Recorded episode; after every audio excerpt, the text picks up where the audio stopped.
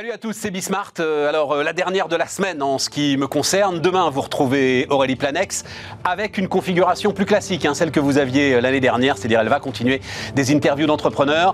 Mais nous, donc, on l'a fait toute cette semaine et puis on va continuer. L'idée cette année, c'est de faire du débat. L'idée cette année, je vais le répéter comme ça parce que j'ai bien conscience que vous allez venir petit à petit pour regarder cette émission. L'idée, c'est d'être sûr qu'il y aura durant cette année présidentielle un endroit moins où on parlera de choses sérieuses. Voilà, je le dis avec euh, euh, un tout petit peu de... Enfin, c'est assez peu modeste de le dire comme ça, mais euh, j'assume le manque de modestie sur la présentation de cette émission. Voilà. on a fait un, tour d'horizon hein, durant cette semaine, si vous étiez avec nous, et puis sinon, allez retrouver... Tout cela est évidemment largement en podcast. Donc, on a fait un tour d'horizon autour de la macro, on a fait un tour d'horizon autour des enjeux des entreprises sur lesquels on va revenir. On a beaucoup parlé de la tech hier, c'était quand même très intéressant. Et là, on va faire un petit peu de politique, on va dire ça comme ça au sens large. Allez, c'est parti, c'est Bismart.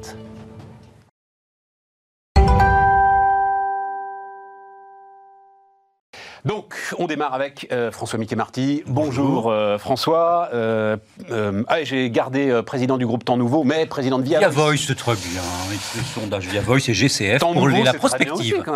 C'est très, tout ça est très bien. Erwan Lenohan. bonjour Erwan. Lenohan, associé Altermind. Et Paul Bougnou. Bonjour Paul. Bonjour Stéphane. ravi de faire. Alors je tutoie les gens à l'antenne si ça vous dérange pas. Avec grand plaisir. Bon voilà, ravi de faire ta connaissance. L'Argilière Finance. Paul, dis-nous qui est l'Argilière, car euh, j'y tiens. Une banque d'affaires dédiée aux Oui, mais non, mais l'Argilière, l'Argilière, le ah, nom de ah, l'Argilière. Ah, alors, l'Argilière, on a fait référence à Nicolas de l'Argilière, le grand peintre portraitiste de, de Cours, Louis XV. D'accord. Et on a trouvé que c'était formidable d'avoir le nom d'un peintre portraitiste qui met son expertise et, l'homme au centre de ses tableaux. Et, et nous, en tant que banquier d'affaires, qui mettons les hommes, les dirigeants, les entrepreneurs, les investisseurs, les actionnaires au centre de nos travaux. Il a fallu aller chercher loin quand même l'analogie. nos bureaux étaient rue l'Argilière. Voilà, donc vous vouliez absolument. il a fallu trouver une raison. Qu'est-ce qu'on pourrait bien Quand on est entrepreneur, il faut avoir un peu de chance. et on, a trouvé que finalement cette histoire fonctionnait merveilleusement bien et on met les hommes au centre de nos travaux. Bon, mais je suis ravi parce que euh, donc banque d'affaires indépendante dédiée à l'accompagnement euh, de dirigeants et d'actionnaires, de TI et de PME. Vous êtes en, alors dans, les territoires comme on dit aujourd'hui, en région, en province. C'est très euh, important. Voilà, c'est ça hein, le truc. Hein. Il y a une richesse formidable Il y a des dirigeants, il y a des entrepreneurs, il y a des bassins d'emploi. On, en et alors, justement, euh, il y a des bassins de chômage et il y a de grosses fractures. C'est ça le. J'ai envie. De... On, va démarrer avec ça, mais allez-y. Euh, est-ce que, je ne sais pas, deux trois exemples de, sociétés dans lesquelles, euh, enfin, que vous avez accompagné, c'est des opérations de haut de bilan hein, que vous faites, de la structuration financière, du conseil de M&A, des choses comme ça, dans des territoires particuliers où vous auriez eu justement un ressenti de ce qui se passe, c'est-à-dire que, en gros, on laisse de côté la Vendée. Euh, et, même le sud-ouest, non, qui est à l'abri de, l'ensemble de ces tensions. Euh, un exemple que vous auriez alors, on, a, on, a, on accompagne, on accompagne des, entreprises qui sont implantées très localement, euh, mais qui très souvent sont très ouvertes à l'international, qui ont besoin d'avoir un cadre économique solide et stable, qui ont besoin d'avoir des ressources humaines, des, des, personnes extrêmement motivées, des salariés, des collaborateurs en pleine forme, et nos régions sont remplies d'entreprises, d'entrepreneurs formidables. On a cédé, euh, par exemple, euh, on est en train de céder à, un fonds d'investissement une entreprise dans l'Ouest, euh, dans la région nantaise. mais tout va bien dans la région nantaise. Mais tout, tout va bien dans beaucoup de régions. François Dans toutes les régions, il y a des choses formidables. Tout va bien dans beaucoup de régions. Est-ce que le pays. Alors, moi, c'est la, question sur laquelle j'avais envie de vous entendre là. pays fracturé ou pas? Oui, on a, enfin, on a un pays fracturé, ne serait-ce qu'en termes factuels, dès lors que l'on a des niveaux de croissance de PIB par région qui parfois sont à la hausse et parfois sont orientés à la baisse quand même. Donc, y compris, alors, si, on, si on fait des, des, des, déclinaisons par département, voire par sous-région, et puis on a des distances aussi d'accès à l'emploi, des distances d'accès à l'économie. Bien entendu, alors on voit qu'il y a des, vous l'évoquez là très bien, il y a des espaces territoriaux qui sont extrêmement dynamiques, mais on a aussi, y compris aujourd'hui, dont tout le monde dit que nous sommes aujourd'hui en ce mois d'août et septembre dans une sorte d'euphorie de croissance absolument formidable, mais oui. dans une période qui est quand même extrêmement, euh, extrêmement clivée, et puis en plus avec des, des, conceptions sur l'avenir, des aspirations sur l'avenir qui sont très différentes d'un endroit à l'autre. Non, non, alors ça m'intéresse beaucoup, moi. Donc, 200 euh, 000 gars tous les samedis, là, euh, qui manifestent, on, on, insiste beaucoup et on dit beaucoup, attention, c'est le mois d'août, c'est incroyable qu'il y ait une telle mobilisation pendant, pendant le mois d'août. D'accord avec ça, François Bien sûr. Mais ce ne sont que 200 000 personnes. Et effectivement, à côté, tu as 6% de croissance. Hum, hum. Alors, il y a 6%. Est-ce que c'est pas une, une, focale sur ces 200 000 personnes qui, en fait, nous fait nous tromper sur l'état réel du pays? Je, crois qu'il y a un risque d'illusion. Alors heureusement que tu as annoncé que cette émission serait très, sérieuse, parce que voilà que nous abordons des sujets très sérieux, mais je pense qu'il y a un risque ah bah d'illusion sur les deux registres. C'est-à-dire sur le premier registre qui est le 6% de croissance, on a eu quand même 8% de récession l'année dernière, donc le 6% de croissance. Le ministre de l'économie lui-même se félicite du fait qu'on va pouvoir retourner, retrouver des scores comparable à ceux de 2019, non pas en 2022, mais en fin 2021. Donc oui, il y a, bien entendu, il y, a une, il y a un phénomène de croissance. Enfin, on est quand même en partie sur du rattrapage de ce qu'on a connu. Euh, tu as, eu 450 milliards hein, pour euh, tes... Et voilà. Et, et, et, par ailleurs... Non, non, mais tout ça s'inscrit dans la même veine. Il ne faut pas nous raconter que... Tout ça s'inscrit dans la même veine, bien voilà, sûr. Il y a eu 450 milliards pour arroser tout le monde. Hein. Bien sûr, exactement. Donc, il y a Bien sûr, les choses vont bien, mais il y a aussi, je crois, un phénomène qui peut être un phénomène de, trompe-l'œil au fond, cette période. Ça, c'est la première chose. Et la deuxième chose, en effet, c'est qu'on est alors on peut en effet imaginer que tout va bien et qu'on est dans une croissance folle pour l'ensemble du pays, mais il y a aussi des zones qui sont euh, difficiles, il y a aussi des gens qui sont en interrogation par rapport aux choix qui sont faits en matière technologique, en matière économique, on va peut-être en parler. Euh, il y a une part de défiance, il y a des défiances sur la science, il y a des défiances sur l'innovation. Donc on ne peut pas d'une certaine manière considérer qu'on est aujourd'hui dans un pays qui soit fédéré vers un horizon commun qui serait un horizon euh, de croissance autour de l'activité d'innovation des entreprises. La, la plaie des Gilets jaunes s'est pas refermée Bien entendu la plaie des Gilets jaunes ne serait pas fermée. Ce qui se déroule fondamentalement, notamment, parce que ce serait bien présomptueux de décrire l'élément fondamental qui se déroule, c'est une concurrence des modes de vie. C'est-à-dire des gens qui disent, oui, c'est en partie vrai sur les Gilets jaunes, mon mode de vie est celui-ci, je suis attaché euh, à ma voiture individuelle, fonctionne-t-elle avec euh, du, carburant, euh, un moteur à explosion, avec de l'énergie non renouvelable? Je suis attaché à mes mobilités, je suis attaché à mes modes de vie, y compris alimentaires, ma vie quotidienne, et je suis menacé par d'autres catégories qui, au fond, quelles que soient les motivations, peu importe ici, mais m'apparaissent en rivalité par rapport à mon mode, de vie. Donc on a, euh, au fond, on a un pays aujourd'hui qui, sur les enjeux Et ces catégories menaçantes, c'est celle des temps nouveaux, c'est celle de... Exactement. C'est celle de la 5G, quoi. On en avait parlé ensemble, hein, la, fracture de la 5G est passionnante. et donc, c'est voilà, c'est tout ce que peut représenter, donc, Emmanuel Macron, en fait. En partie, bien sûr, en partie, tout à fait. Erwan Pour rejoindre ce qui vient d'être dit, je pense que c'est même il ne faut pas analyser ce qu'on voit maintenant uniquement sous l'angle de l'actualité. C'est-à-dire que, et je pense qu'on se rejoindra là-dessus, c'est que ce qu'on voit aujourd'hui, il y a les questions de vaccins internes, mais mon, intuition est que c'est on est dans des, contre-coups de transformation structurelle qui sont engagés depuis les années 90. La mondialisation, euh, la numérisation, maintenant le choc de transition environnementale, tout ça sont, comme vous le disiez très bien, des choses qui remettent en cause des modes de vie traditionnels. Et on a eu d'une fracturation progressive de la société. De mémoire, les bouquins sur le déclassement euh, qui sont sortis, c'était dans les, à la fin des années 2000, début des années 2010, où on a commencé à parler du déclassement des classes moyennes. J'ai pas l'impression que leur sort se soit amélioré depuis. On a progressivement, comme ça, creusé des, fractures. Euh, et ce qu'on voit, les gilets jaunes, les anti-vax, anti-pass, etc., ce sont des, différentes, euh, différentes illustrations de cette crise structurelle où, effectivement, on a euh, une, une pour caricaturer, une élite qui se porte plutôt bien euh, et, d'autres gens, je ne sais pas si certains se portent très mal, mais qui surtout n'ont pas de perspective. je reprends juste un, exemple du début du mandat d'Emmanuel Macron quand il a réformé les APL. On parlait de mémoire, c'était 5 euros d'APL qui étaient supprimés. Ça a fait une grande polémique il y avait un discours, à nouveau de manière schématique, qui consistait à dire 5 euros, c'est pas grand-chose. Et je pense qu'économiquement, c'était plutôt une bonne réforme. Et il y avait, euh, souvenez-vous, Jean-Luc Mélenchon qui était arrivé à l'Assemblée, il avait sorti son sac de course et montré toutes les pâtes et tout ce qu'on pouvait acheter pour 5 euros.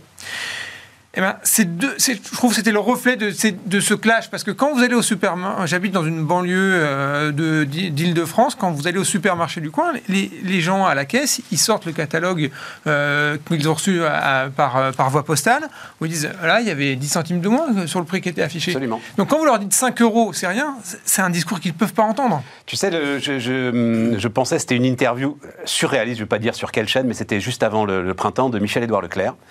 Et le gars le sommait d'arrêter les tickets de caisse.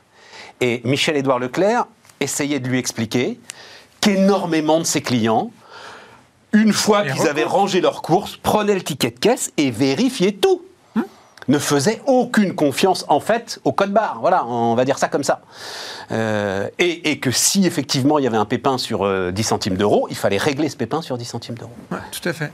Et c'est juste une illustration, mais c'est un discours, je trouve, qui consiste à, en fait, qui est ressenti par une partie des gens comme une négation de ce qu'ils vivent au quotidien.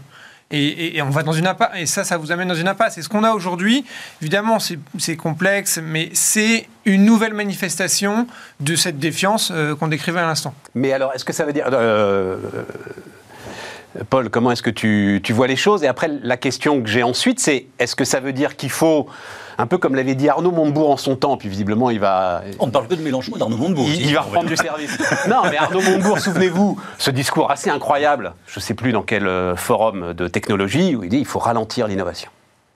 Il avait dit ça. Tu te souviens pas de ce truc-là? Il faut ralentir l'innovation. Mais comment est-ce que vous sentez les choses justement Paul? Sans, sans, sans, faire d'analyse politique ou de regard politique. Ben, Nous, notre métier, c'est vraiment de... On est des citoyens, tous. Donc oh. tu as le droit à l'analyse politique et au regard politique. Mon sujet, c'est de travailler sur les perspectives de euh, mes clients, des, des, dirigeants de TI et de PME. Et, et qu'est-ce qu'on voit? On voit que s'il n'y avait pas eu tout cet argent de déversé, s'il n'y avait pas eu le quoi qu'il en coûte, là, pour le coup, on serait dans une situation beaucoup plus fracturée. C'est clair. Et, ça, je trouve que c'est déjà un gain formidable. C'est qu'on soit dans une situation où, bien sûr, il y a une fracture, on la voit, on la, on la vit, on la ressent dans les entreprises, les difficultés d'embauche, les revendications salariales, les demandes. Mais en même temps, on a des entreprises, le moral économique est plutôt bon, qui embauchent. Il y a beaucoup de dirigeants, beaucoup de chefs d'entreprise qui disent Nous, on n'arrive pas à trouver les talents, on n'arrive pas à trouver les personnes, on va devoir augmenter les salaires, on va la situation n'est pas si mauvaise que ça. Ah non, mais, elle est même très bonne. économiquement, le moral des entreprises, le moral des entrepreneurs est bon. Donc le quoi qu'il en coûte, on voit ce que ça a fait hein, sur 18 mois. Ça a permis d'être dans une situation où aujourd'hui, on se focalise quand même sur des sujets qui ne sont pas au cœur des préoccupations des chefs d'entreprise. Les préoccupations des chefs d'entreprise, c'est le développement, la croissance, l'investissement. Comment ça, on se focalise sur des sujets qui ne sont pas au cœur du développement? Euh, euh, euh, Me dis pas contrôler le pass sanitaire euh, à l'entrée, enfin pour l'ensemble euh, des commerçants, des restaurants, etc. et tout, euh, de leurs propres salariés, le sujet de la vaccination de leurs propres salariés, je pense que c'est au cœur de leurs préoccupations en ce moment quand même. Alors, savoir comment tout ça s'organise, ce que j'ai le droit de faire, ce que j'ai le droit de pas faire, lire les décrets. Alors c'est une préoccupation, mais déjà la première chose, voyons le côté positif. En 18 mois, on a fait des entrepreneurs des super athlètes. Ils sont tous devenus des surhommes. Comment ça Comment ça? On a tous traversé en tant que dirigeants des périodes tellement complexes depuis 18 mois, où on a dû réinventer une organisation du travail, on a dû euh, euh, lire des, décrets, des textes réglementaires dont on n'avait jamais pris connaissance, on a découvert plein de choses, et le monde de l'entreprise n'a jamais été aussi optimiste. Et la situation des entreprises est extrêmement favorable. Donc on a des chefs d'entreprise qui sont des surhommes. Alors oui, il y a le pass sanitaire, bien sûr. Non, non, mais, mais aujourd'hui, le, problème sur le pass sanitaire, il est plus sur l'incertitude. On a des secteurs d'activité où tout le monde doit avoir, où le dirigeant doit contrôler la totalité, doit avoir un pass sanitaire, ou que ce soit pour ses clients, pour ses collaborateurs, selon les métiers, selon les activités, selon même les régions, avec l'outre-mer. N'oublions pas l'outre-mer, qui est dans une situation sanitaire complexe. Et puis, vous avez plein de chefs d'entreprise. Moi, je ne sais pas si le matin, je dois demander le pass sanitaire à mes collaborateurs. Réglementairement, non. Est-ce que je dois leur demander de se faire vacciner? Ben, Je n'ai pas le droit. Je peux les encourager, mais je n'ai pas le droit de les forcer. Et puis, deuxièmement, je n'ai pas le droit de le contrôler. Donc, je respecte le cadre. Mais c'est vrai que ça crée des incertitudes pour les chefs d'entreprise. Mais, mais ce que tu dis, c'est que ces incertitudes, en fait, sont aujourd'hui presque des détails. Ça, ne m'empêche pas d'avoir de, voilà, de de l'élan incroyable et puis, qui est donné en ce moment. Et puis, euh. je, vois, je vois tous nos clients ça les empêche pas de faire du business. Ça ça les empêche pas de facturer. Ça les empêche pas de regarder l'exportation de leurs activités pour les industriels. Ça... 6% de croissance, euh, j'ai été regardé quand même, j'étais curieux. Euh, la dernière fois qu'on a fait 6% de croissance, petit quiz, euh, les amis là. Hein moi j'ai été regarder. Ah, même les, alors les années 60, c'est un peu compliqué. En fait, le pic c'est 69, 70, 71, 72 quoi. Voilà. C'est vraiment le, le, pic de croissance. Euh, c'est ce rythme là qu'on retrouve. Euh, alors, il y a, oui, il y a de très belles années au, milieu des années 50, mais sinon, vraiment, le, truc, c'est voilà, c'est 69, 69 après 68. Donc, tu vois, le, rattrapage derrière, il y a une espèce d'élan qui est donné. Et puis, le choc pétrolier est venu. Parce que, alors, ce que vous dites est très juste. C'est vrai qu'il y a, on a 90% des dirigeants d'entreprise qui sont inquiets, qui sont confiants pour leur pardon, qui sont confiants pour leur entreprise. Eh ben on a déjà, voilà, donc il faut se réjouir. Mais, François, c'est tout mon point. Oui. Pourquoi est-ce qu'on ne met pas ça en avant en permanence et qu'on reste focalisé sur une proportion, je ne sais pas laquelle, euh, de gens qui aujourd'hui euh, ont du ressentiment. Oui, non, non, mais c'est quelque chose qui est à voir. Euh, ensuite, il y a le, ça c'est le premier point. Le deuxième point, c'est au fond ce désir qui peut être, mais qui à mon avis, et lui est moins puissant qu'on ne le dit, qui est le désir de consommation, c'est-à-dire qu'on a pu connaître dans les années 1920 ou après la guerre précisément. C'est-à-dire une augmentation de la consommation de la part des consommateurs. On n'a pas, pour l'instant pas beaucoup de données d'explosion de, des achats de, vêtements, etc., Donc sur ces sujets-là, il y a peut-être quelque chose qui est à mettre en perspective. Et puis troisièmement, c'est le point qu'on évoquait tout à l'heure. C'est-à-dire qu'il y a une récession, il y a une, bon, artificielle certes, et puis il y a aujourd'hui une, reprise tout ça s'inscrit dans une logique où on est passé de 100 à 120 du pays de, de, dette publique. Donc euh, on, est dans un schéma général qui me semble très particulier. C'est-à-dire il y a une partie de la croissance qui est tout à fait réelle et qui est portée par de l'innovation, par des nouveaux marchés, par de l'activité. Il y a aussi une partie de la croissance, et je crois qu'il faut quand même le dire, ah, mais bien qui est portée par un contexte qui est quand même extrême. Donc oui, l'année dernière, euh, en, mars, mars 2020, au début de la pandémie, on avait 20 seulement des dirigeants d'entreprise qui étaient confiants pour, pour leur propre activité. Aujourd'hui, on est passé à 90, mais on est d'une certaine manière soulagé. Euh, il sort d'où ce chiffre Ce sont des données Opinionway, alors je cite la concurrence, donc vous voyez, je suis extrêmement euh, consensuel. Opinionway va remettre des ETI voilà, euh, qui est paru au mois de juillet là. Donc je fais tout à fait confiance. 90% Ouais, pour leur propre activité, pour l'activité de leur entreprise. Donc on est sur des scores qui sont extrêmement élevés. Mais je crois que ça masque des disparités. Alors je suis un amateur de disparité, pardon. Hein, je crois que ça masque quand même des. Oui, il y a des entreprises tu qui ne veux pas croquer le bonheur à Ah non, mais je croque. Là. Je croque et puis je regarde ce qu'il y a dans la pomme. il faut croquer et en même temps regarder ce qui est euh, voilà, le contenu de tout ça. Mais je pense qu'il y a deux points qui ne sont pas incompatibles. Pourquoi? D'abord, euh, pourquoi pourquoi est-ce qu'on parle plus de ce qui ne va pas ou de cette minorité de blocage que de tout ce qui va bien? C'est le sujet classique d'économie politique de la réforme. La minorité qui peut bloquer euh, a un pouvoir euh, médiatique politique beaucoup plus fort que la majorité silencieuse. Très clairement. Et c'est étudié Même quand c'est 90-10 mais si c'est 60-40, je peux le comprendre, mais si c'est 90-10. Mais quand, alors, mais quand ils sont, quand c'est 10% ou même une infime minorité de ces 10% euh, va dans la rue toutes les semaines s'affiche, va, euh, et euh, c'est les Gilets jaunes qui cassent tout sur les Champs-Élysées, c'est une minorité euh, qui peut, qui est sonore et qui se fait entendre des politiques parce qu'ils sont devant les permanentes, etc., en permanence, oui, ils peuvent avoir un pouvoir de blocage parce que les autres, en attendant, bah, ils font leur business qui marche bien, ils vont leur vie ils vivent leur vie qui marche bien, et puis ils regardent ça comme beaucoup en disant, ces gens sont des cinglés, on les laisse de côté, mais il n'empêche que ça, ça, ça, leur, ça permet de bloquer une de bloquer des réformes, en tout cas, et en plus d'accaparer l'attention médiatique. Ensuite, pourquoi est-ce que, de mon point de vue, c'est pas incompatible qu'il y ait des entreprises qui se portent bien et, aussi des chiffres qui sont plus euh, inquiétants. Euh, dans les sondages, le Front National s'est pas effondré après 2017, en dépit des performances, euh, piètres performances de Marine Le Pen aux élections, présidentielle. Les Français continuent de dire, paradoxe français, ils sont très contents pour eux-mêmes, mais très inquiets pour le pays. Euh, et, les classes moyennes continuent à douter des perspectives pour leurs enfants. C'est que on peut très bien avoir des, gens qui se qui sont dans des entreprises qui se portent bien, une activité, et eux-mêmes se dire, prenons l'exemple de, la défiance pour les enfants. Je suis salarié, mon entreprise va bien, je ne peux pas ignorer que l'école française va mal et que m'interroger pour savoir si mes, enfants, en passant par le système d'éducation français, vont pouvoir réussir ou vont devoir faire ce que font aujourd'hui toutes les élites parisiennes, envoyer leurs enfants à l'étranger. Il y a, il y a, il y a là des, des un certain nombre d'éléments qui ne sont pas nécessairement incompatibles, mais qui, qui, sont, euh, euh, qui montrent les, tensions de la société bah, française. Sur lesquelles on va aller sur les salaires d'ailleurs euh, dans un instant. Oui, tout à fait. je comprends. un mot à ajouter là-dessus? Oui. juste une vision, le private equity, les fonds d'investissement qui financent le développement ou la transmission des ETI, des PME, n'a jamais été aussi actif que de, sur ces 12 derniers mois. Avec des prix qui montent en flèche d'ailleurs, Paul?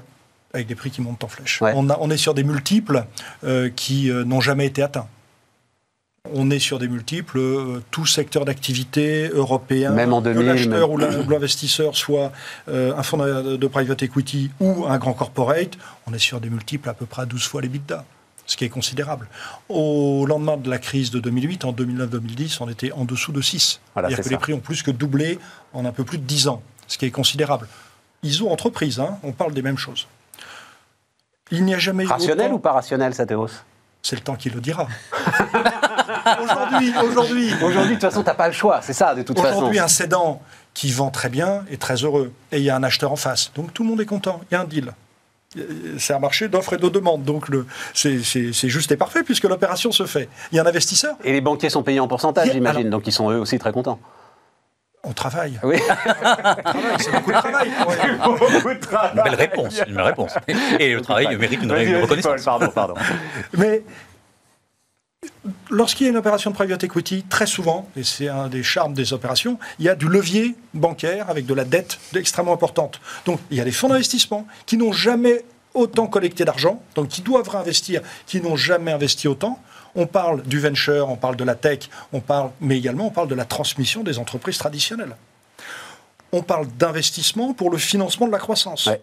On parle de mise en place de dette, on parle de valeur élevée. Mais tout ça, au final, c'est une vision optimiste, parce qu'on achète l'avenir, on fait ça. Et puis, deuxièmement, c'est de l'argent dans les entreprises, et c'est de la richesse, c'est de l'emploi. L'emploi dans les régions, c'est de l'investissement, parce que quand un fonds d'investissement achète ou finance le transfert, l'achat, le développement d'une entreprise, c'est nécessairement pour qu'il y ait des nouveaux bureaux, des nouveaux outils de production, des nouveaux marchés qui soient euh, conquis. Euh, enfin, on espère. Enfin, c'est tout le sujet, justement. Ce sera tout le sujet.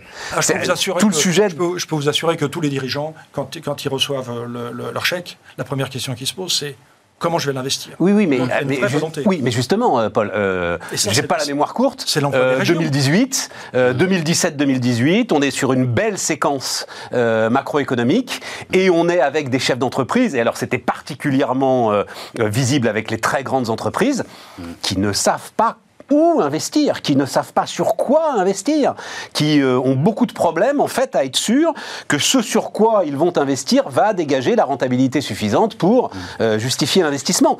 Donc euh, voilà, il y, a, ce sujet-là qu'il va falloir traiter à un moment. C'est-à-dire quand la marée va commencer à se retirer, hein, le fameux truc, bon, il va y avoir un moment de resserrement monétaire forcément, tout ça va commencer à, à se calmer un petit peu et il va falloir justifier de la rentabilité des investissements. Quoi. Alors aujourd'hui, faire des prévisions à 4 ans, 5 ans, euh, très compliqué. Impossible, ouais, voilà, c'est ça. Impossible. En revanche, 12 mois, 18 mois, 24 mois, un plan d'investissement, un plan de recrutement, c'est le quotidien des dirigeants. Et tous les dirigeants ont des plans de développement dans les cartons.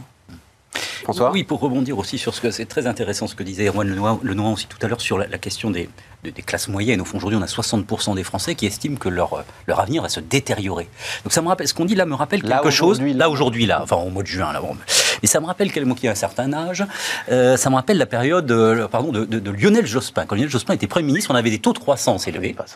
Les dirigeants d'entreprise disaient c'est formidable, on est en croissance. Le gouvernement disait aussi. J'ai un doute sur la date, c'est quoi 97-2002. Euh, voilà, 97-2002. Voilà. Et il y a une partie des Français qui ne s'estimaient pas partie prenante de cette croissance. Et on a eu des questions sur. Euh, euh on va ça. Oui, mais à la fin, et on a eu les questions d'insécurité qui ont prévalu et la présidentielle de 2002. Ce que je veux dire, c'est que cet effet de ciseau-là, où on a une partie des dirigeants d'entreprise, éventuellement extrêmement majoritaire, et c'est tout à fait heureux, qui se disent tiens, au fond, ça va bien, et puis une partie du pays qui ne se sent pas embarqué dans cette histoire, bah, ça peut faire une belle divergence et ça peut faire à la fin des surprises. Et je crois que, et on le voit aujourd'hui, c'est-à-dire nous, on a une partie des dirigeants d'entreprise avec lesquels on discute qui ont conscience de ça aussi. Alors vous parliez très justement des difficultés de recrutement, c'est vrai dans toute série de, secteurs, mais il y a aussi une, une difficulté à entraîner une partie des, des, clients potentiels qui n'ont pas les revenus nécessaires, qui n'ont pas les perspectives nécessaires pour se dire tiens, je participe et j'y vais aussi. Donc en fait, je crois que cette situation-là, pardon pour ce rappel historique de 97-2002, mais, mais peut être assez terrible parce qu'il y avait des taux de croissance relativement élevés à l'époque euh, et, le gouvernement de l'époque, d'ailleurs, se disait euh, formidable. Et, accessoirement, et la présidentielle de 2002 est dans la bah, Accessoirement, il en a fait les 35 heures, d'ailleurs, quand même, ce qui... Ce qui est un autre sujet. oui, mais voilà, ce, qui, est peut-être une des raisons... ce qui veut dire que l'arbre peut cacher la forêt, quoi, ça. Oui, mais c'est super intéressant, parce que... Euh, et d'ailleurs, on fera une émission spéciale là-dessus, le temps de la montée, mais on a le temps. c'est quoi le plus gros l'un des plus gros deals de cet été, c'est le rachat par Jack Dorsey, donc par le fondateur de Twitter, d'un spécialiste du paiement fractionné. C'est-à-dire cette idée du crédit à la consommation qui n'est plus vraiment du crédit à la consommation. Il se trouve que le patron de la filiale de BPCE était venu nous expliquer tout ça euh, sur Bismarck juste avant les, vacances. C'est pour ça que je maîtrise un peu le truc. Et en fait, là, aujourd'hui, les banques vont être en capacité de te donner à toi, consommateur, la possibilité de choisir, en fait, le paiement fractionné. Donc, en fait, c'est la banque qui va acheter à ta place le bien que tu veux acheter, bien de consommation quel qu'il soit, et ensuite, tu rembourseras euh, en trois fois sans frais, comme on disait euh, à grande époque, euh, tu rembourseras ta banque. Voilà. Et, et, et, et ça va, tu, enfin, c'est parfaitement en résonance avec ce que tu dis. Tout à coup, peut-être que davantage de, de, citoyens vont avoir accès à ce qu'ils désirent, en termes de bien de consommation en tout cas. Dans ce genre de contexte, il y a des gens qui se disent « et moi dans tout ça ?» D'ailleurs, au fond, là, moi, d'ailleurs, je suis surpris. Là, aujourd'hui, on est dans un, en cette fin de mois d'août, on est dans un, dans un discours global qui est extrêmement positif. Alors, c'est très bien, hein, les chiffres que vous dites le montrent, etc., tout va bien. Mais, mais, dès lors que vous vous sentez un peu en marge par rapport à ça, vous dites, et moi dans tout ça Donc, qui sont ces gens qui nous racontent que tout va bien alors que moi, je n'ai pas cette chance-là? Eh oui, voilà. Alors, on peut, il faut néanmoins se réjouir. Quelle proportion ça représente ah bah c'est très simple. Alors il y a plusieurs proportions. Si on parle des gens, on le disait tout à l'heure, les gens qui se sentent en déclassement, c'est plus de 50%. C'est-à-dire les gens qui pensent que leur avenir, c'est plus de 50%. Non mais donc ils se... ensuite il y a les gens qui ont des fins de mois. Mais il n'y a pas plus de 50% de la population française aujourd'hui qui se dit que euh, bah, elle, est, victime. De ma part, euh, les dernières élections sur les dernières années montrent que les, extrêmes gauches et les extrêmes droites font, si on considère que c'est un vote de colère en plus d'un vote d'adhésion, se font pas loin de 40-45% à chaque élection en cumulé si ce n'est plus. Donc il y a, y a, y a, y a quand même une part importante. Mais, mais au fond, c'est moi ce que je trouve fascinant dans l'économie de marché, c'est que euh, elle peut fonctionner qu'avec la démocratie, parce que y a, on, est, on a là aujourd'hui un exemple typique de destruction créatrice. Il y a des gens qui créent, qui, qui portent une énergie formidable, et des gens qui subissent euh, de fait les destructions et qui le vivent très mal à juste titre. Euh, et eh bien, à un moment, vous avez dans, il y a des cycles, une forme de cycle. Vous avez l'innovation qui, qui transforme l'entreprise, qui transforme ensuite euh, le, les, qui crée des questions sociales. Et ces questions sociales, elles arrivent systématiquement à un moment où ces victimes de transformation finissent par se exprimer leur colère. La démocratie permet de, de jusqu'à maintenant à peu près d'organiser cette colère. Mais c'est des choses qu'on retrouve. Euh, il, faut, il, faut, il faut regarder euh, ce qui s'est passé tout au long de la révolution industrielle, en fait, depuis le, depuis le début du 19e siècle. C'est ça. Le début du 20e, les mouvements sociaux qui sont les conséquences de l'invention de, l'électricité. Il y a plein ah de. Bah. non, mais il y a comme. les canuts qui cassent les métiers à tisser, évidemment. Aujourd'hui, on est dans une. De, pas, pas là aujourd'hui, au fin de mois d'août, mais depuis 10 ans, on est dans une phase un peu comme, un, un peu comme ça, de pleine transformation. Et donc, c'est normal qu'il y ait des gens qui soient heureux, qui soient heureux de créer. Il y en a plein qui créent, c'est formidable, et je crois qu'on est tous contents de le faire. Mais de fait, comme, tu le disais très bien à l'instant, il y a des gens qui ne se sentent pas du tout partie prenante de cette transformation.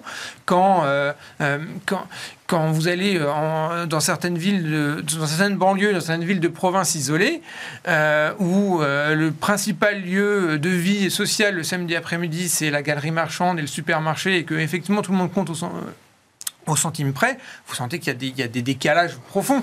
Et il y a un moment, il faut réconcilier ça. Et pour le moment, on ne voit quand même pas la voie de la réconciliation. Euh, on marque une pause et on se retrouve dans un instant sur Bismart.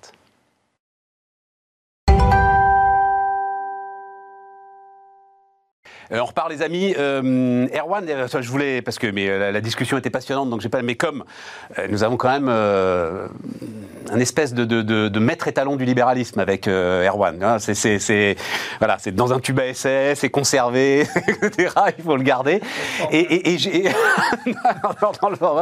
et j'ai vu que alors c'était un débat au, au sein des, des libéraux profonds autour du pass sanitaire et autour de ah oui. Hein, et autour de ah l'obligation vaccinale. Euh, j'ai lu des choses passionnantes sur euh, les libertés publiques, euh, le respect des libertés publiques, etc. Comment est-ce que toi, tu considères ça Sur le débat, il y a deux choses. Il y a, des questions qui peuvent légitimement se poser sur le pass sanitaire, euh, parce qu'effectivement, c'est une, mesure de contrôle de la société, et, moi je trouve assez sain qu'on puisse en débattre. Mais et d'ailleurs, que le Parlement aurait dû en débattre peut-être en question de liberté publique. Bon. Et ça, il y, a ce premier point. Il y a un deuxième point qui est euh, les débats sur, des libéraux entre eux sur les, sur les réseaux sociaux, qui sont généralement... Enfin, vous avez deux libéraux autour d'une table, il y a au moins trois points de vue absolument, absolument incompatibles les uns avec les autres. Il euh, faudrait parler, il faudrait en inviter d'autres que moi qui connaissent mieux que ça, mais les, les, convoquer sur les questions de politique monétaire, ils en viennent presque aux mains. Euh, mais il y a, y a une forme de il y a en fait un, conflit entre la recherche d'un libéralisme pur qui est, moi, je trouve intellectuellement extraordinairement séduisant. Euh, les, euh, mais, ça va même plus loin, c'est les Nozick, c'est tous les, ça va beaucoup plus loin que Hayek, euh, Friedman et autres. C'est vraiment les libertariens. C'est intellectuellement passionnant parce que ça, ça oblige à, à interroger notre relation à l'autorité, notre relation à la liberté. Tout à fait. Mais ce que je, leur, ce que je reproche à cette réflexion, c'est que c'est absolument pas applicable en pratique. Parce que la, la parce qu'il y a une forme de contradiction en fait dans leur réflexion. C'est que leur réflexion part du principe que les individus sont dans des relations contractuelles entre eux et que tout devrait être fait de relations contractuelles. Enfin, la société, c'est pas ça en fait. La société, il y a une forme de contrat collectif euh, on, peut, on peut le déplorer, on peut vouloir le, rendre un peu plus libéral, mais de fait, les sociétés démocratiques, elles n'existent que par cette forme de contrat collectif. Et mon, point de vue, mon analyse est qu'à partir du moment où on entre dans un contrat collectif, euh, il y a un certain nombre de contraintes qui vont avec. Euh, qui d'ailleurs, c'est un, un de mes sujets, c'est plus l'État, plus on investit l'État de responsabilité, plus il est légitime qui nous contrôle. Et, à partir de, mais à, partir du moment où on est dans ce contrat collectif, ben, il y a des obligations. Et la liberté, ça ne peut pas être, de mon point de vue, euh, ça ne peut pas être je fais ce que je veux comme je veux, parce que ça, ça s'appelle l'irresponsabilité. Que effectivement, on peut souhaiter toujours garantir aux individus la plus grande liberté, mais ça ne peut pas tomber dans l'irresponsabilité. Et aujourd'hui, pour la vie collective, on voit bien que d'abord le débat démocratique semble être assez clair sur le fait que les gens soutiennent le pass sanitaire en réalité. Et ensuite, que pour que la vie se réorganise, bah, il faut euh, une contrainte temporaire à la liberté. Mais euh, j'écris ça sur les réseaux, je vais me faire insulter par, tous les libéraux. Non, mais, j'aime bien, moi j'ai lu un parallèle avec le code de la route euh, mm. qui, me, qui me plaisait beaucoup. Voilà, il faut le code de la route pour permettre la liberté de circulation en fait, et pour permettre la grande liberté qu'offre aujourd'hui l'automobile. Là où, ce que disent les libertariens, ils ont l'exemple des feux rouges pour ça. Ils disent, vous mettez des feux rouges, eh ben, il y a des embouteillages. Vous laissez les gens s'organiser librement par des formes de contrats implicites, ils vont trouver la, circulation. C'est peut-être vrai dans certains cas. Je pense que quand, on est sur un, nombre si important de personnes qu'est une nation, il faut une forme de, des, formes de contraintes et d'obligations. Alors, euh, de là en venir au discours d'Emmanuel Macron qui dit que les obligations, ça passe avant les, avant les libertés euh, ou les droits, je ne suis pas complètement... Euh, il n'y a aucune nation qui tienne si chacun demande ses droits avant de savoir quel devoir il a à l'égard de la nation. Moi aussi, j'ai été très surpris par cette phrase qui est quasi militariste. il a même dit plus, parce que comme euh, la, phrase était à l'ordre du jour, je suis allé rechercher l'ensemble des stations. Il a dit les devoirs d'abord, les droits viendront ensuite. Nous avons d'abord des devoirs à l'égard de la nation. Une fois ces devoirs remplis, nous pouvons nous interroger sur les droits. T'as l'impression que t'es en 1914. Moi, je, c'est un discours, un discours que je ne peux pas entendre. C'est, pas une société. Enfin, on, comprend ce qu'il veut dire, mais exprimer de cette façon-là, c'est pas un modèle de société démocratique. Ah bah on est d'accord. Hmm. Mais il y a deux choses. Enfin, si je peux me permettre. Mais... tu es là il, y en a probablement 6 probablement six ou 7, mais bon. Euh, euh, Emmanuel Macron a aussi un discours qui est un discours politique, en l'occurrence. il parle à une partie des électeurs. celui-là, il est ultra régalien quand même. Enfin, c'est. Oui, il est, il est régalien. très très loin dans le régalien. Il est régalien mais depuis longtemps, et, plus encore dans cette période de pandémie, on a une aspiration, une partie des, Français, à, une sorte, enfin pas une sorte, à de l'autorité, à de l'ordre, à des repères. Bon, voilà. Mais ce qui se comprend très bien aussi, euh, au-delà des, des, valeurs idéologiques de chacune et de chacun, on est dans un monde en chaos, un monde bouleversé, un monde de l'incertitude, et donc on veut remettre de l'ordre dans ce monde de l'incertitude. c'est la première chose. Et la deuxième chose sur le sujet que vous évoquiez tout à l'heure, qui est passionnant, et au-delà des libertariens, euh, il se trouve que moi j'ai beaucoup travaillé dans le cadre de Via Voice sur les, libertés, les contraintes individuelles. En général, alors si on, si on tient compte des libertés de la vie quotidienne, euh, rouler en voiture, euh, les limitations de vitesse, la ceinture de sécurité, l'alcool, le tabac, etc., etc chaque mesure est considérée comme populaire. Et, populaire. la plupart des gens disent bah oui, c'est légitime. Mais la cumulation. Chaque, mesure de restriction si vous dites, de ces libertés. Restriction de ces libertés. D'accord. si vous dites, dans les années 70, il faut mettre la ceinture de sécurité, ah bah oui, c'est bien normal, ça va réduire le nombre d'accidents. Loi E20, Loi E20, etc. Le problème est le cumul. C'est-à-dire qu'il y a des gens aujourd'hui qui disent on n'en peut plus. C'est-à-dire, oh, et, particulièrement, en effet, sur des sensibilités, plus particulièrement sur des catégories sociales modestes et plus particulièrement sur des, même si tout ça n'est pas lié, mais sur des catégories sociales contestataires extrémistes. Et des gens qui disent, euh, on ne peut plus vivre. Vous, nous, vous nous dites ce qu'il faut boire, vous nous dites ce qu'il faut manger, vous nous dites comment il faut rouler sur la route, vous nous dites ce qu'il faut avoir pour aller dans un restaurant, avoir un pass sanitaire et présenter un QR code. Autrement dit, un, un sentiment depuis les années 70, parce qu'au fond, quand on prend le cumul des textes qui encadrent la vie quotidienne, on est quand même sur de l'hyper-régalien, on est sur du normatif assez puissant. Donc ils disent, attendez, vous nous faites chier. Pardon, euh, sur, Bismarck, on parle poliment, vous nous importunez.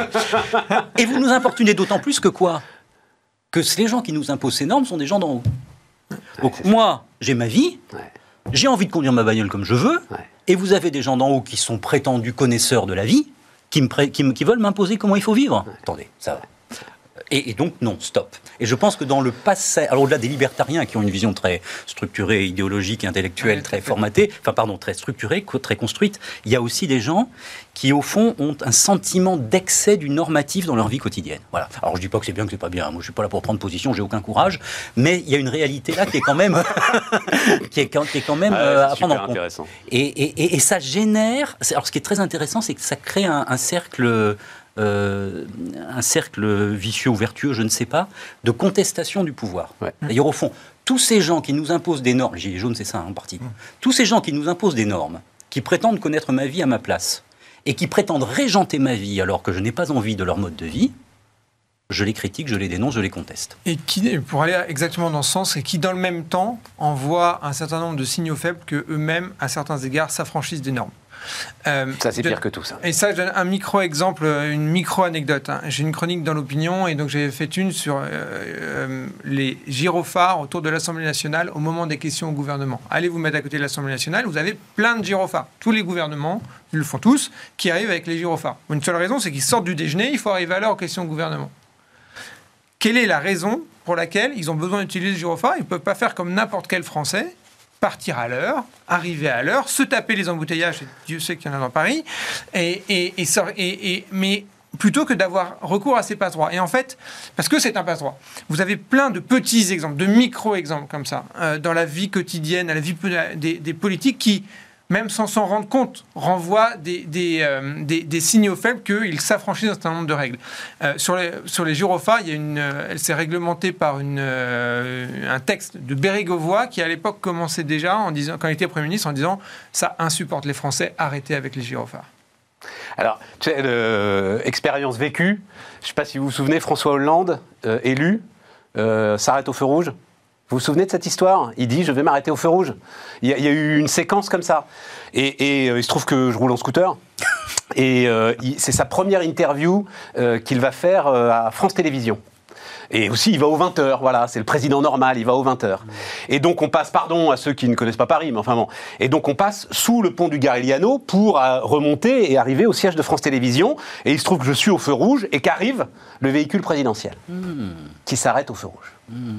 Mais les amis, il y avait une telle tension, c'est-à-dire les portes étaient ouvertes. Vous aviez des gars donc avec euh, les masques, parce que c'était quand même la protection présidentielle. J'ai été, grand reporter, je peux vous dire que j'ai eu peur. C'est-à-dire, vous vous rendiez compte qu'il arrivait n'importe quoi sur mon scooter, j'en sais rien. C'est pas possible. C'est-à-dire, hmm. il faut pas aller, tu vois, c'est juste une petite histoire à raconter comme ça. Il faut pas aller trop loin non plus dans l'idée que euh, le responsable politique est un personnage normal. Et en l'occurrence, d'ailleurs, ils sont arrêtés assez vite de s'arrêter au feu rouge. Je crois que c'était plus dangereux qu'autre chose, quoi. Mais le président de la République, ministre de la Défense, un certain nombre de fonctions régaliennes, ok, mais un certain nombre de, de députés, d'accord. Euh, Paul, je, voulais vous soumettre euh, un, petit graphe, alors que je dois à Twitter d'ailleurs. Euh, vous allez voir ça autour des salaires. c'est un donc un, citoyen d'ailleurs, hein, un, usager de Twitter, qui a fait ce petit calcul. Alors, juste je précise une chose sur ce petit calcul que vous voyez là, c'est qu'il part d'une hypothèse qui est, c'est vrai, je l'ai lu dans les commentaires, une hypothèse un petit peu absurde. C'est-à-dire, penser que quelqu'un qui est au SMIC va être augmenté de 300 euros, c'est quand même une augmentation considérable. Bon, et c'est vrai que si l'augmentation est moins importante, son calcul est moins spectaculaire, mais enfin quand même. Une augmentation de 300 euros, je résume, hein, coûte 1500 euros euh, au chef d'entreprise, à l'arrivée, une fois qu'on a tout additionné. Et je me disais que, alors, hein, je l'ai dit, ok, peut-être qu'il pousse le bouchon un tout petit peu loin, mais en même temps qu'on concentre là tout ce qu'on vient de se dire, en fait, en termes de fracture, c'est-à-dire la question de la hausse des salaires et cette masse de niches qui fait qu'à un moment, le chef d'entreprise est totalement prisonnier et ne peut pas lui-même verser les salaires qu'il aimerait verser. Est-ce que euh, c'est quelque chose que, enfin, que vous ressentez, sur lequel vous avez vous-même des témoignages ou des... Ce sont des sujets dont on parle au quotidien avec les dirigeants parce que euh, bah, la richesse d'une entreprise sont ses hommes. sont les collaborateurs, sont les, les, projets qui regroupent ces hommes, qui les font travailler ensemble, ces hommes et ces femmes. Et il n'y a pas un dirigeant qui m'a dit un jour j'aimerais réduire les salaires. Tous les dirigeants ont envie d'augmenter les salaires, de donner des primes. Mais à un moment, il faut que ce soit supportable. Un dirigeant, par définition, il est dans un cadre concurrentiel, sauf quelques très rares exceptions, euh, dans un cadre concurrentiel où qu'est-ce qui va se passer? Ben, il, a peut-être un petit camarade au coin de la rue qui est son concurrent direct, mais il a aussi un concurrent peut-être en Roumanie, peut-être euh, au Vietnam, euh, peut-être au Chili. Et tout le jeu des salaires toute l'importance de, cette notion de salaire, c'est de trouver le meilleur équilibre entre la motivation, garder les meilleurs éléments, les meilleurs collaborateurs, puis d'autre part rester concurrentiel, in fine, sur un marché de plus en plus mondialisé. Et, c'est ça tout l'enjeu. Si on reprend votre, votre, le graphique que, vous, vous, nous présentez, euh, que vous avez vu sur Twitter, que tu as vu sur Twitter. Qui tourne très bien, enfin je crois que beaucoup de gens l'ont vu. Hein, il, est passionnant, j'ai regardé. Il est absolument passionnant. Et, je l'ai regardé avec attention. Euh, il y, a un effet de levier qui est effrayant. Incroyable. Puisque finalement, qu'est-ce qu'on dit? On dit, tu vas avoir une petite goutte, mais moi, ça va me coûter la bouteille. C'est embêtant parce que le, dirigeant, il a envie de motiver ses troupes. Donc, il a envie que le, collaborateur, la collaboratrice, elle ait accès à la bouteille. Mais au final, ça coûte très cher, ça a une incidence sur le développement, la croissance, le financement de... et, de quoi on parle finalement? Ben De l'emploi de demain et du chômage de demain. Oui, oui, mais, mais, mais, tu comprends bien que le gars qui est aujourd'hui, on en parlait hier, euh, Jean-Philippe Cartier, euh, propriétaire d'hôtel, qui dit 1200 euh, euros ou 1300 euros par mois pour soulever les matelas, pour nettoyer les chambres, le faire en 20 minutes, etc. C'est pas possible. Moi, j'augmente les salaires, mais il le peut. Il est dans, un, il est dans le luxe. Voilà, il, il, a le, le, modèle économique qui lui permet de le faire. Mais après, c'est effectivement tous ces gens face à des chefs d'entreprise qui sont désarmés parce que, juste on le dit, mais vous l'avez tous compris, c'est-à-dire que y a, les niches sont telles que dès que vous sortez en fait en gros d'1,5 SMIC, alors vous reprenez quasiment l'intégralité des cotisations sociales qui pèsent sur euh, le travail. Et donc, euh, ce que vous allez donner euh, aux salariés va être totalement mangé par ces cotisations sociales. J'ai l'impression qu'en fait, il n'y a pas de solution quand je vois ce, ce graphique, Erwan. Tu veux rajouter un truc, Paul? Pardon, oui. Ce, ce, que je voudrais dire on veut tous augmenter les salaires. Mais l'entreprise ne doit pas être l'amortisseur qui va supporter plus que la hausse des salaires. Oui, voilà. Donc c'est une question d'ajustement des taux de charge.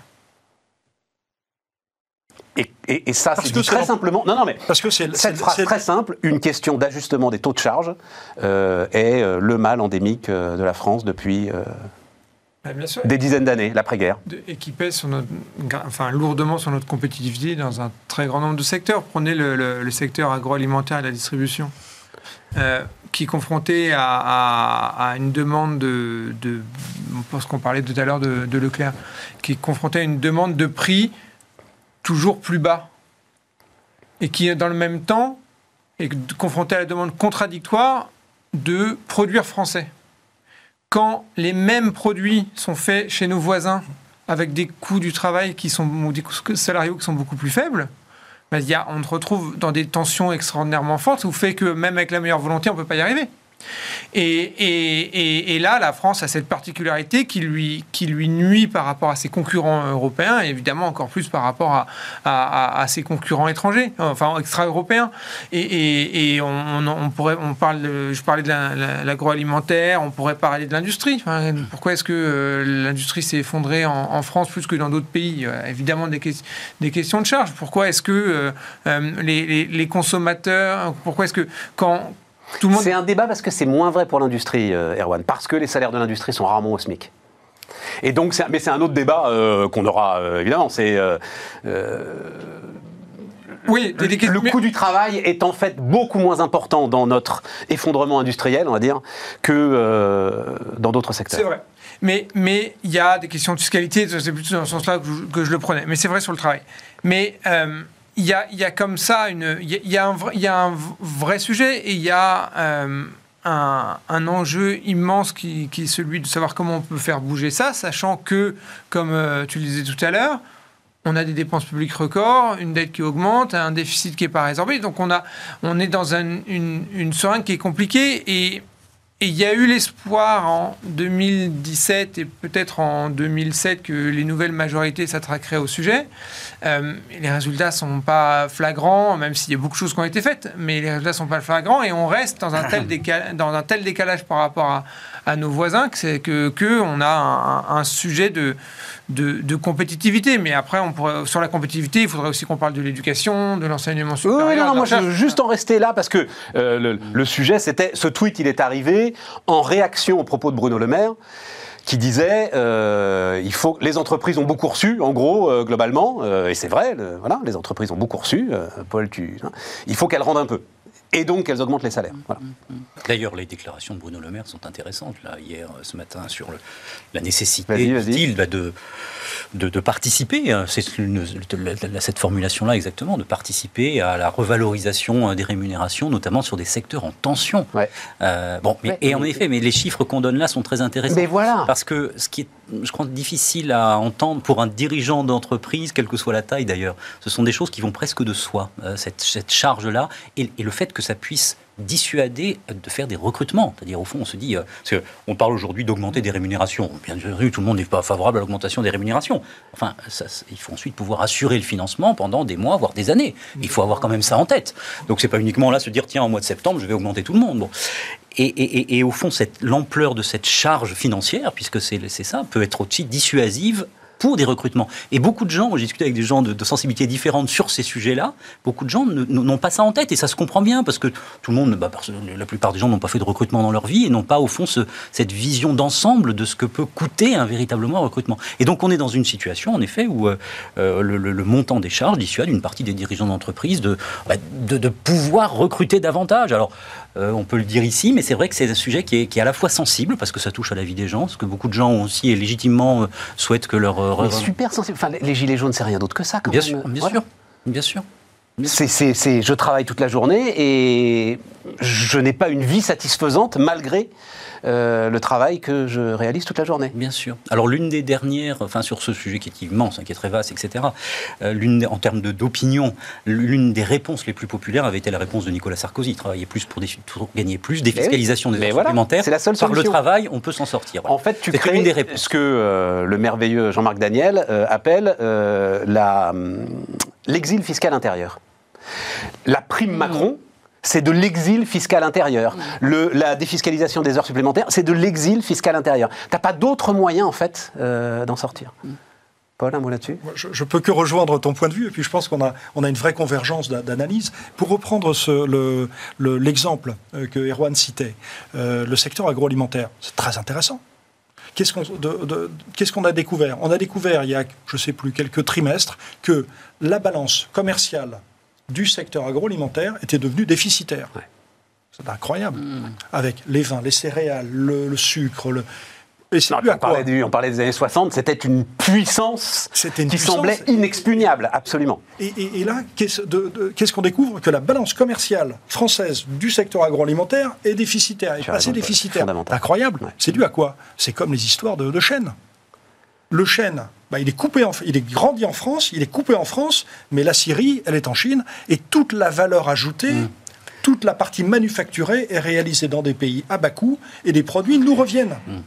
C'est terrible. Et maintenant, ça arrive sur les céréales. On en parle ces jours-ci. juste, je vais m'inscrire en faux. Non, mais on, aura ce débat euh, à la limite. Mais il se trouve qu'il y a un secteur sur lequel euh, j'avais travaillé parce que j'avais trouvé ça ahurissant. Euh, c'était autour de la puissance des Pays-Bas. La puissance des Pays-Bas est absolument passionnante. Et la façon dont les Pays-Bas contrôlent aujourd'hui une grande partie du marché du porc. Quand tu regardes ce qui s'est passé, comment les abattoirs allemands, comment les éleveurs allemands se sont restructurés, comment les Néerlandais ont investi massivement dans la transformation de l'ensemble de ces produits, et comment les Français, minés par des guerres de coopératives, minés par euh, la frilosité de l'ensemble de ceux qui étaient à la tête de ces entreprises, n'ont rien fait. Donc la responsabilité en tout cas, sur ce point-là, la responsabilité des chefs d'entreprise est très importante, Paul. Voilà. Je ne sais pas ce qu'il en est pour le blé je me dis que peut-être c'est peut-être un petit peu la même chose. Et que la puissance de la FNSEA, à un moment, a aveuglé tout le monde et qu'on n'a pas fait les investissements qu'on aurait dû faire au moment où il fallait les faire. non, mais moi, je, c'est très intéressant, Stéphane, et je te remercie d'illustrer ce, point de vue. Mais on ne m'empêchera pas de penser que le poids des salaires et des charges sociales mais est présent dans, cette, dans, ce sujet, et que quand on fait partir des produits qu'on sait très bien produire, et qu'on les fait revenir transformer en France, c'est quand même un peu casse-pied. Ouais, mais c'est aux Pays-Bas qu'ils sont transformés, tu vois. C'est pas dans des pays à bas coût. C'est là que c'est intéressant. Peut-être. C'est là que c'est intéressant. Et euh, non, non, mais euh, de toute façon, non, non, mais de toute façon, je suis ravi qu'on ait la discussion. De, toute façon, le fait que euh, notre balance, tu as parfaitement raison, le fait que la balance agroalimentaire de la France soit devenue déficitaire est un truc. Mm. ça se, il y a des éléments très. Après, le sujet est très large, donc ne peut pas être trop long, mais il y a des éléments très structurants dans tout ça. Alors, si vous prenez les données de l'INSEE, pour moi qui le dis, c'est l'INSEE. Sur 1000 personnes, vous avez 350 personnes qui sont salariées du privé, donc qui a priori génèrent de la valeur financière, 200 qui sont salariés du public, donc qui génèrent parfois de la valeur financière, mais beaucoup n'en génèrent pas. Et puis les 450 personnes qui restent, ce sont euh, des retraités, des étudiants, des personnes au foyer, etc. Donc vous avez un tiers de la population âgée de 18 ans et plus qui génère de la valeur financière, et donc qui doit financer euh, tout, le reste. Bon, voilà. Donc l'argent, il vient d'où? C'est pas très compliqué. Soit il vient des entreprises, soit il vient des ménages. On a fait un sondage magnifique là au mois de juillet. Nous aussi, nous, Via Voice est capable de faire des sondages magnifiques pour une grande école de commerce pour, qui s'appelle HEC et pour quelques autres médias. Euh, que disent les dirigeants d'entreprise et les ménages? Les dirigeants d'entreprise disent qu'il faut réduire drastiquement les charges sur les entreprises. Les ménages disent qu'il faut réduire drastiquement les impôts et la fiscalité sur les ménages. Très bien. Donc personne ne veut qu'on augmente la fiscalité ou les prélèvements sur, sur soi-même. C'est tout à fait normal. D'où l'explosion de la dette publique. Vous avez un système où vous avez un tiers des gens qui financent, en gros, hein, pour, faire les, pour faire les grandes masses, un tiers des gens qui financent tous les autres. Les entreprises, et légitimement, veulent une baisse de charges pour elles. Les ménages, légitimement, veulent des baisses d'impôts de, et de fiscalité pour, elles-mêmes, pour eux-mêmes. Qu'est-ce qui se passe? Il n'y a que la dette publique. Donc on a une dette publique qui, qui s'envole. Puis ensuite, vous avez des candidats présidentiels qui disent qu'il faut réduire la dette publique. Mais comment on fait? C'est ça, c'est le, je rappelle le rapport Pebro 2005. Le titre c'était la facilité de la dépense publique, comme ça. Il, il, le disait à mon couvert, mais c'était la. Tu te souviens du chiffre? Non, je ne me souviens plus. 1000 milliards. C'était 1000 milliards, il fait son rapport et il dit, c'était un des, un, des, un, des, un des chocs de ce rapport, puisqu'il dit en fait, si on prend le hors-bilan, hein, on ne va pas rentrer là-dedans, on a un banquier, mais si on prend le hors-bilan, on est sans doute plus près de 2000 que de 1000, mais il fait ce rapport quand on est à 1000 milliards de dette publique. J'ai oublié le chiffre, 2800 euh, aujourd'hui? Je n'ai plus le chiffre en tête, mais enfin bref, on ne doit pas être loin de 2800. Mais tous les sujets sont liés, pardon, pour revenir sur le sujet d'origine, qui sont les fractures, etc. Vous avez des gens qui disent ma situation se détériore, euh, c'est insoutenable, etc. Et dans le même temps, on dit, euh, au fond, on vit au-dessus de nos moyens. La réalité au niveau national, c'est ça. Oui. Donc, comment vous collez les deux? Vous dites on vit au-dessus de nos moyens et vous avez une majorité de gens qui disent ah bah oui mais attends moi j'ai pas ce, que je, à quoi j'ai droit. Légitimement d'ailleurs. Légitimement mais c'est tout à fait tout ça est légitime. il s'agit de blâmer personne. Tu, tu, as parfaitement. On vit au-dessus de nos moyens. Ce que, et vous avez des gens qui disent ah bah oui mais moi je vais vivre moins bien de moi j'ai besoin d'augmentation de rémunération etc. Comment on fait? Ben, on fait de la dette publique. Et il y a fort à parier, s'il fallait mettre un jeton, je ne sais pas s'il y a des paris, là, on peut faire des paris sur Bismarck, euh, que l'augmentation de la dette publique se poursuive encore longtemps, jusqu'à bah, Jusqu'à ce qu'à un moment, il y, ait une, une, alarme qui résonne quelque part, parce que euh, c'est ça qui va se passer un jour, non, euh, Erwan? Là, l'argent est gratuit, hein, donc euh, on ne peut pas non plus reprocher. Probablement que ça ne sera pas gratuit, non, mais jusqu'à ce que. il y en a pour un moment, quand même. Je ne sais pas jusqu'où ça ira, mais ce n'est pas pour rien que la France promeut la mutualisation des dettes au niveau européen. Hein. Monsieur le banquier, il y en a pour un moment, quand même, des taux d'intérêt au tapis. Ah, si les conditions actuelles se poursuivent, il y a un consensus autour de taux d'intérêt bas. Mais euh, qu'est-ce qui va arriver demain? On ne sait pas. Ceci dit, il y a un sujet pour la présidentielle. Aujourd'hui, il faut en profiter. Juste alors, non mais présidentielle, parce qu'en fait, c'est un chapitre que je voulais ouvrir et puis on continuera quand on se, quand on se reverra. Mais est-ce qu'il a raison de se mettre en première ligne, Emmanuel Macron, dans les conditions qu'on vient de décrire là? Il nous reste 4-5 minutes, puisque visiblement c'est ça euh, qui est en train de se passer euh, dans ces dernières semaines d'août et premières semaines de septembre. Se mettre en première ligne bah, Il va repartir faire un tour de France, voilà, donc c'est, ça y est quoi. il a raison, chacun est dans sa logique à lui, donc dans sa logique à lui, il, il s'occupe du contrôle technique des deux roues quand même. Le président de la République s'est occupé du contrôle technique des deux roues. Oui, alors mais ça c'est un autre. Enfin, non, non, non, non, non, non, mais c'est très légitime. Non, non, non, non, mais au contraire, au contraire, c'est un immense autre débat. Euh, qui, moi, je crois qu'il y a un vrai, vrai, vrai, vrai problème qui est que euh, on, on, est dans du temps court. On a des candidats qui ne font plus campagne, des campagnes pendant des électorales, pendant des années, des années, des années, des années pour devenir président de la République. Bon, donc vous avez des gens qui sont très bien par ailleurs, c'est pas la question, mais qui cherchent à recréer du lien avec euh, le pays, avec des territoires, avec les, les scooters, je ne sais pas, les deux roues, etc. Bon, voilà. Euh, si vous lisez les passionnantes, les passionnantes, passionnantes correspondantes de François Mitterrand avec euh, Madame Pinjot, euh, qui, François Mitterrand, pendant des, des, années, des années, des années, sillonnait la Nièvre pour aller voir les gens tous les années 60. Il a une vie quand même un peu, un peu compliquée dans cette période-là. Alors, il écrivait à Anne le soir pour, parce qu'il s'ennuyait un peu, mais enfin, il passait sa vie à aller voir les gens chez eux pour dire comment ça va, qu'est-ce que tu en penses, etc. Il leur tapait sur l'épaule. Il, il, y avait une sorte de symbiose. De Gaulle, c'est pareil. Chirac l'a fait en grande partie. Tout ça est fini en grande partie. Aujourd'hui, on a des candidats qui sont beaucoup plus dans le court terme. Donc, bah, ils cherchent à recréer du lien. Et, et, là aussi, ça se comprend. Euh, personne n'est blabla non plus de tout ça. Mais ce, lien qui était. Je me souviens, alors, pardon, je ne suis pas obsédé par Lionel Jospin. Je ne sais pas pourquoi, avec vous, le Lionel Jospin vient à l'esprit. J'avais vu un électeur. C'est ta jeunesse, quelque part. non, non, mais n'y voyez rien, n'y voyez pas de second degré. La nostalgie. Je me souviens d'un électeur qui m'avait dit Lionel Jospin, on ne voit pas la France derrière. Oh, et, ben voilà. et je pense qu'aujourd'hui, pour nos candidats de manière générale à la présidentielle, on voit pas bien la France derrière. Et donc, bah, il s'agit de faire de la France derrière. Erwan c'est magnifique cette phrase. C'est hein. très beau. C'est pas de moi. Hein. c'est magnifique. Non, mais puis c'est très vrai. C'est l'un des sujets qu'ont tous les candidats et qu'a particulièrement le président de la République, parce que c'est lui qui est. Une minute trente, Erwan. Il nous reste une minute Incarner le, incarner le collectif. Et aujourd'hui, il n'y a pas de politique qui parvienne. Et en plus, dans le cas du président, il n'a pas réussi à créer une, un parti très présent euh, dans l'ensemble du territoire, donc il n'a pas d'autre choix que d'y aller lui-même. Non, mais on, voit même qu'il y a un, certain ressentiment, bah, un certain, je me mets à parler comme vous là, avec des... Non, il y a un très fort ressentiment contre sa propre personne. Oui, mais ça, voilà, moi, euh, cet été, j'ai lu les Mémoires d'Outre-Tombe et Chateaubriand explique à des passages magnifiques, hein, alors pas, sur plein de sujets, mais notamment où il explique. Non, mais c'est très intéressant parce qu'il explique euh, comment arrive la, Révolution. Il dit le roi s'est mis en direct avec le peuple, et c'est le monarque s'est mis en direct avec le peuple. Il a squeezé le Parlement, il a squeezé le gouvernement, et ben ça peut pas bien finir. Parce que quand le peuple est content, il va directement sur le roi. Et le problème ben du gouvernement actuel est probablement qu'il n'y a pas d'institution ni de personnalité politique entre le chef de l'État et euh, les gens qui ne sont pas contents. Mémoire d'outre-tombe. Voilà. Voilà, comme quoi. Hein. De temps en temps, il faut quand même pas oublier de lire ceux qui sont morts. Hein, on est, non, mais on est un peu pris quand on, quand on aime la lecture, etc. On est un peu pris dans l'actualité, euh, ah, la rentrée littéraire. Puis de temps en temps, quand même, euh, un bon vieil auteur mort, c'est pas mal. Paul, le mot de la fin? Ben, que dire euh, lorsque Erwan cite le chef-d'œuvre, mon livre de chevet, l'étudiant, le chef-d'œuvre de la littérature française ah, C'est vrai, tu considères que c'est le. Je, je, je ferai peut-être le lien avec le fil de l'épée de De Gaulle, puisqu'on parlait de, de, de, position régalienne et de propos dans un cadre très régalien. On était dans la guerre il y a 18 mois. Euh, pendant 18 mois, on a eu un pilote dans l'avion pour l'économie. Et euh, aujourd'hui, on rentre dans une phase euh, d'élection. On ne sait pas ce qui va se passer. Zone grise, dit le patron de Force ouvrière. les amis, merci beaucoup. demain donc, Aurélie Planex et nous, on se retrouve lundi.